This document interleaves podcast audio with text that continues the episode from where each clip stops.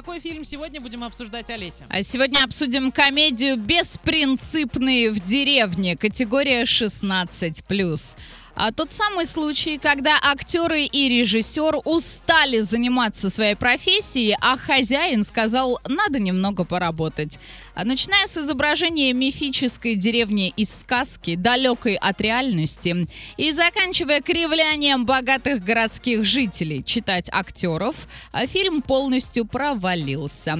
Вообще, данное кино характеризует отношение столичной интеллигенции к обычным гражданам необъятной страны. Наплевательское низкое, снисходительное, оторванное от реальности и летающее в роскоши. От меня будет 4 звезды с очень и очень большой натяжкой. Это от Андрея.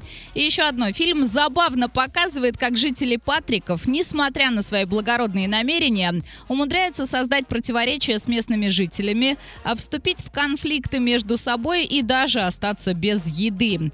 А несмотря на все трудности, генерал и его гости продолжают веселиться веселиться и наслаждаться атмосферой деревенского праздника.